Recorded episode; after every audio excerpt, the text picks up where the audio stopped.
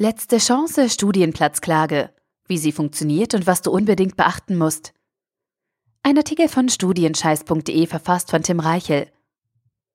Das richtige Studium zu finden ist gar nicht so einfach. Bei ca. 400 Hochschulen und über 14.500 Studiengängen in Deutschland fällt die Wahl oft nicht leicht.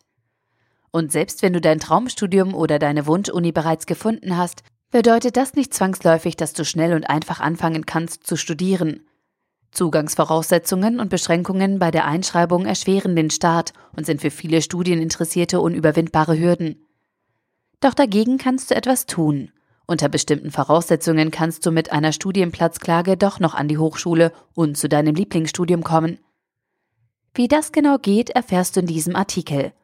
Zusammen mit Rechtsanwalt Stefan Budecke zeigen wir dir in einem neuen Studienscheiß-Experteninterview, wie eine Studienplatzklage funktioniert, warum die Sache moralisch völlig in Ordnung ist und auf was du dabei achten musst.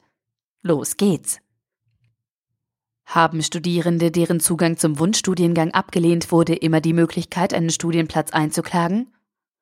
Ja, grundsätzlich kann jeder abgelehnte Bewerber versuchen, die Zulassung zum Studium einzuklagen. Dabei ist es unerheblich, ob es sich um eine Erstzulassung zum Studium, einen Fachwechsel oder einen Zugang zum Masterstudium handelt. Wie sollten die Studierenden dann genau vorgehen? Bitte skizzieren Sie kurz die einzelnen Schritte. Das ist vom konkreten Fall abhängig. In der Regel wird mit der Studienplatzklage die Zulassung zum Studium außerhalb der festgesetzten Kapazitäten geltend gemacht.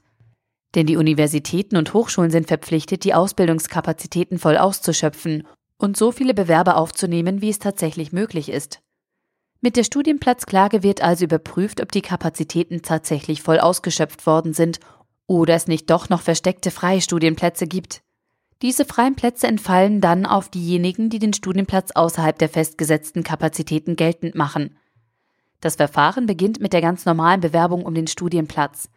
Dann beantragt der Bewerber außerhalb der festgesetzten Kapazitäten zum Studien zugelassen zu werden. Wenn es bereits einen Ablehnungsbescheid gibt, kann gegebenenfalls, je nach Bundesland, Widerspruch erhoben werden. Es sollte auch ein Eilantrag an das zuständige Verwaltungsgericht gestellt werden. Denn ohne den Eilantrag würde gegebenenfalls gar nicht oder erst nach Monaten über den Antrag entschieden werden und wichtige Studieninhalte könnten verpasst werden. Da die Verfahren an Verfahrensvorschriften gebunden sind und sich je nach Uni und Bundesland unterscheiden, sollte man sich früh an einen Rechtsanwalt wenden. Der wird dann die notwendige Strategie entwickeln. In welchen Studiengängen oder bei welchen Hochschulen stehen die Chancen am besten, einen Studienplatz einzuklagen? Gibt es eindeutige Muster oder kann man das nicht so genau sagen? Schwierig sind die Studiengänge, bei denen sich viele Bewerber auf eine kleine Anzahl von Studienplätzen bewerben. Oft sind diese Studiengänge der einzelnen Universitäten bekannt, da es sich um sehr beliebte Studiengänge an sehr beliebten Unis handelt. Ein Studienplatz in Human- oder Tiermedizin ist regelmäßig schwer zu bekommen. Gerade in diesen Studiengängen scheint oft die Studienplatzklage für viele Bewerber die einzig realistische Chance für einen Studienplatz zu sein. An welchen Hochschulen bessere Chancen bestehen, hängt vom Studienfach ab. Die Anwälte, die auf diesem Gebiet erfahren sind, kennen die schwierigen Fächer und werden den Wunsch des Bewerbers realistisch einschätzen und ihn beraten können. Wann genau kann ein Studienplatz eingeklagt werden? Gibt es dazu eine Daumenregel? Die Fristen sind nicht einheitlich. Sie unterscheiden sich danach, ob ein Studienplatz an einer Fachhochschule oder einer Universität begehrt wird.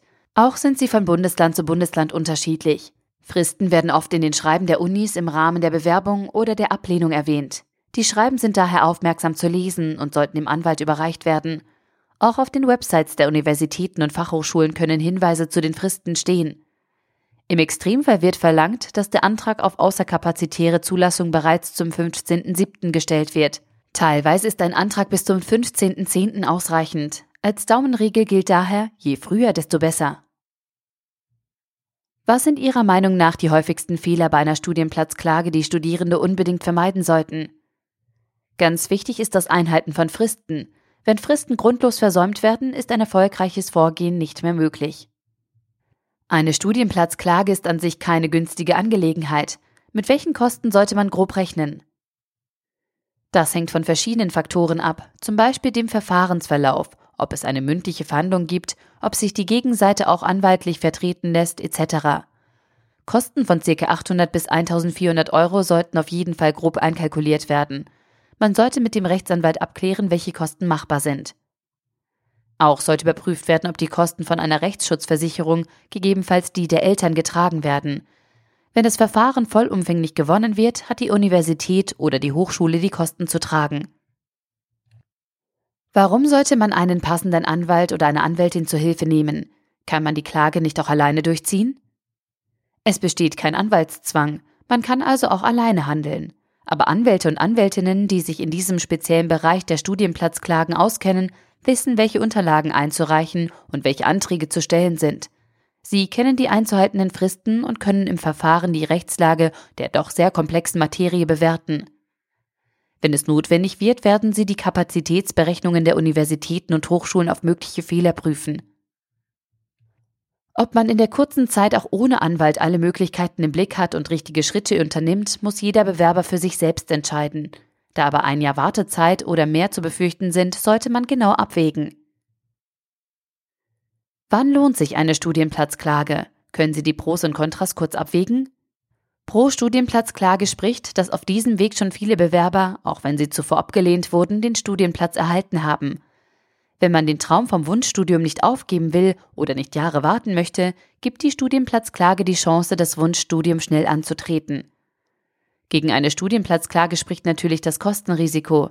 Ansonsten drohen keine Nachteile, nur weil man sich einklagte. Ist eine Studienplatzklage moralisch fragwürdig? Es ist moralisch nicht verwerflich, denn es geht im skizzierten Weg um zusätzliche Plätze, die ansonsten überhaupt nicht zur Vergabe stünden und gar nicht existent wären. Man nimmt also anderen Bewerbern keinen Platz weg. Es werden einfach die Rechte geltend gemacht, die jeder Bewerberin und jedem Bewerber zur Verfügung stehen. Wie geht es weiter, wenn die Studienplatzklage erfolgreich war? Im besten Fall wird der Bewerber sich immatrikulieren und sein Studium sofort beginnen können. Welche Risiken müssen Studierende bei einer Studienplatzklage beachten? Das Risiko sind die Kosten. Wenn das Verfahren verloren wird, müssen Anwalts- und Gerichtskosten getragen werden. Viele Studierende befürchten Nachteile, weil sie sich in das Studium geklagt haben. Das kann ich jedoch nicht bestätigen, denn Universitäten und Hochschulen sind Massenbetriebe, bei denen nicht auffällt, wie jemand den Studienplatz erlangt hat. Wie lange kann so ein Klageverfahren dauern und mit wie viel zeitlichem Aufwand und Vorlauf sollten Studierende rechnen? Ich empfehle, sich früh mit dem Gedanken der Studienplatzklage zu befassen. Dann kann die richtige Strategie mit dem Rechtsanwalt besprochen und die notwendigen Unterlagen eingeholt werden. Auch die Fristen können so besser beachtet werden. Zudem wird die maßgebliche Arbeit durch den Rechtsanwalt gemacht, sodass man sich um die einzelnen Schritte nicht alleine kümmern muss. Ein normales Verfahren vor dem Verwaltungsgericht würde Monate oder Jahre dauern. Daher ist das Eilverfahren so wichtig. Denn das Eilverfahren ist in der Regel so angelegt, dass dies nur wenige Wochen dauert. Oft kann man das Studium gleich zu Semesterbeginn oder nur kurz nach dem Semesterbeginn antreten. Fazit. In diesem Artikel haben wir dir gezeigt, wie du mit Hilfe einer Studienplatzklage zu deinem Wunschstudium kommst. Eine Studienplatzklage ist ein verwaltungsrechtlicher Vorgang, der darauf abzielt, zurückgehaltene Kapazitäten der Hochschule freizusetzen und diese den Klagenden zur Verfügung zu stellen. Für ein optimales Ergebnis müssen die Verfahrensabläufe bekannt sein und alle wichtigen Fristen eingehalten werden. Erfahrungswerte und detaillierte Fachkenntnisse sind bei Zulassungsangelegenheiten nicht nur hilfreich, durch sie werden Verfahrensfehler von Anfang an vermieden, was den gesamten Prozess beschleunigt und dadurch unterm Strich Kosten und Nerven spart. Als letzte Chance solltest du eine Studienplatzklage daher auf dem Zettel haben. Das Interview wurde geführt mit Rechtsanwalt Stefan Budecke. Stefan Budecke ist Rechtsanwalt und unser Experte für Studienplatzklagen und Zulassungsverfahren. Neben dem Hochschulrecht und dem Prüfungsrecht ist er auch im Arbeitsrecht tätig. Dabei vertritt Rechtsanwalt Stefan Budecke die Interessen von vielen Studierenden deutschlandweit. Der Artikel wurde gesprochen von Priya, Vorleserin bei Narando.